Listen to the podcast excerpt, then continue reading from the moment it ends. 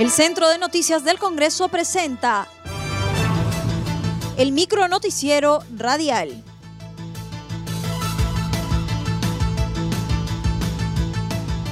¿Cómo están amigos? Les saluda Rómulo Vargas. Hoy es viernes 19 de marzo del 2021 y estas son las principales noticias del Congreso de la República. Congreso guardó un minuto de silencio en memoria de Luis Bedoya Reyes. El Pleno del Congreso hizo un alto a su labor legislativa para guardar un minuto de silencio por el sensible fallecimiento de Luis Bedoya Reyes, líder y fundador del Partido Popular Cristiano. Por desgracia, hoy se confirma el fallecimiento de uno de los líderes políticos más importantes del país, el señor Luis Bedoya Reyes. Vamos a hacer un minuto de silencio en su memoria, dijo la presidenta del Congreso, Mirta Vázquez Chuquilín. Bedoya Reyes falleció a los 102 años, fue dos veces alcalde de Lima, miembro de la Asamblea Constituyente, ministro y candidato a la presidencia por el PPC. Afirman que normas sobre cáncer pulmonar hubiera abarcado la prevención y promoción. Línea telefónica con el vicepresidente de la Comisión de Salud, Jorge Pérez, señaló que los proyectos de ley aprobados por el Pleno Salud referidos al cáncer de pulmón solo se ha enfocado a una parte del problema como el tratamiento y medicamentos biológicos y no a la prevención y promoción. Todo cáncer para cuando nosotros veamos una política de Estado tenemos que verlo desde la perspectiva de prevención y promoción. A ese nivel, por ejemplo, está eh, desterrar el tabaquismo, los cigarrillos electrónicos, el tema de las cocinas que emiten gases tóxicos en, la zona rural que todavía lo utilizan este, por medio de la leña, eh, el tema del asbesto, que también tiene un, componente carcinogénico bastante importante a nivel pulmonar. Entonces, esa parte representa la esencia del inicio de, de, poder tocar el tema del cáncer pulmonar, porque esto, si tú trabajas a ese nivel, está reduciendo el 70% de los cánceres pulmonares. Si te das cuenta, la ley solamente se ha enfocado básicamente en el acceso a una parte del problema de cáncer pulmonar, que es solamente tratamiento y específicamente medicamentos biológicos, pero representa solamente el 10% de los cánceres pulmonares. Respecto a la norma de contenido de plomo en sangre, las personas según su actividad o hábitat manifestó que solo pone topes en los componentes industriales para que no afecten la salud pública está el tema del plomo, que también va en esa misma línea. Ese, este mecanismo legal lo que pone es básicamente unos topes a los componentes de plomo eh, en las pinturas, en los componentes este, industriales, para que esto no represente un problema contra la salud de las personas. Sin embargo, tenemos en muchas partes del Perú, sobre todo en zonas, eh, de, en, las zonas que están eh, muy, muy pegadas a las extracciones mineras, a los relaves mineros, y también algunos lugares que no son mineros, pero tienen que están contaminadas con plomo y con arsénico. Entonces, yo creo que esta ley también debió de irse por ese camino, de poder establecer un trabajo mucho más grande y de algunos otros componentes que son que son que son altamente lesivos para el sistema nervioso central, para el hígado, para el corazón, para el páncreas, para el intestino, para el estómago, y de tal manera de que hubiésemos tenido una ley un poco más grande al respecto y poder regularla emplazan al Ejecutivo a no observar ley contra la usura.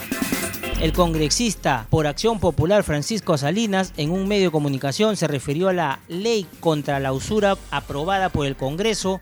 Señaló que al año 2 millones de personas realizan sus quejas por cobros irregulares por parte de los bancos.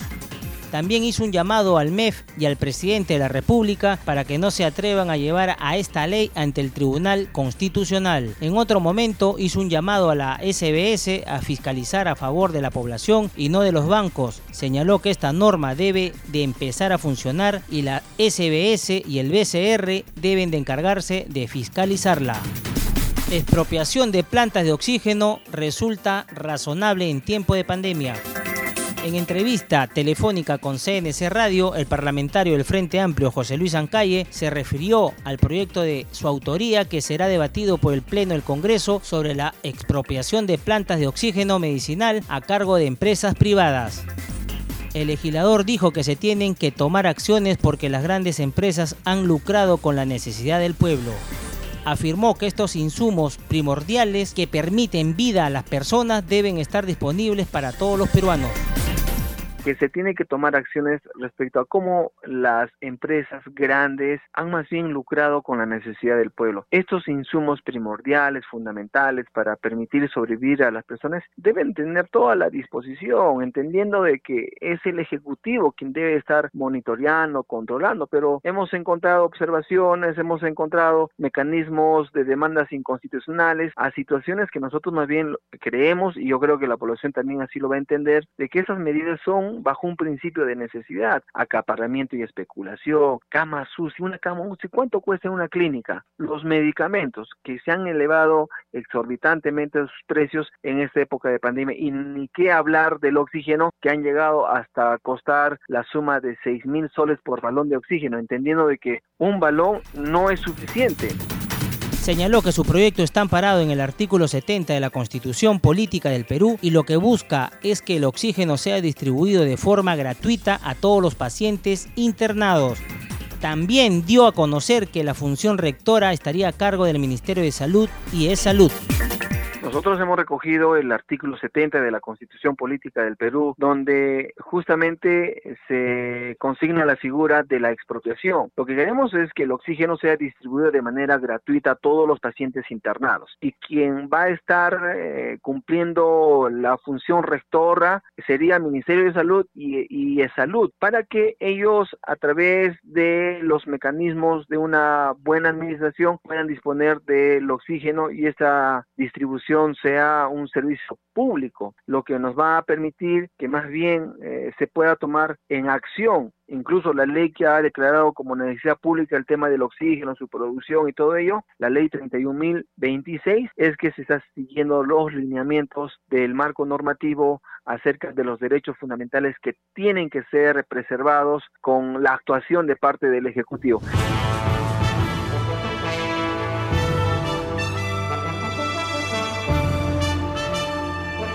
Hasta aquí el micro noticiero radial del Centro de Noticias del Congreso, una producción de la Oficina de Comunicaciones. Los invitamos a visitar nuestras redes sociales y sitio web www.congreso.gov.pe.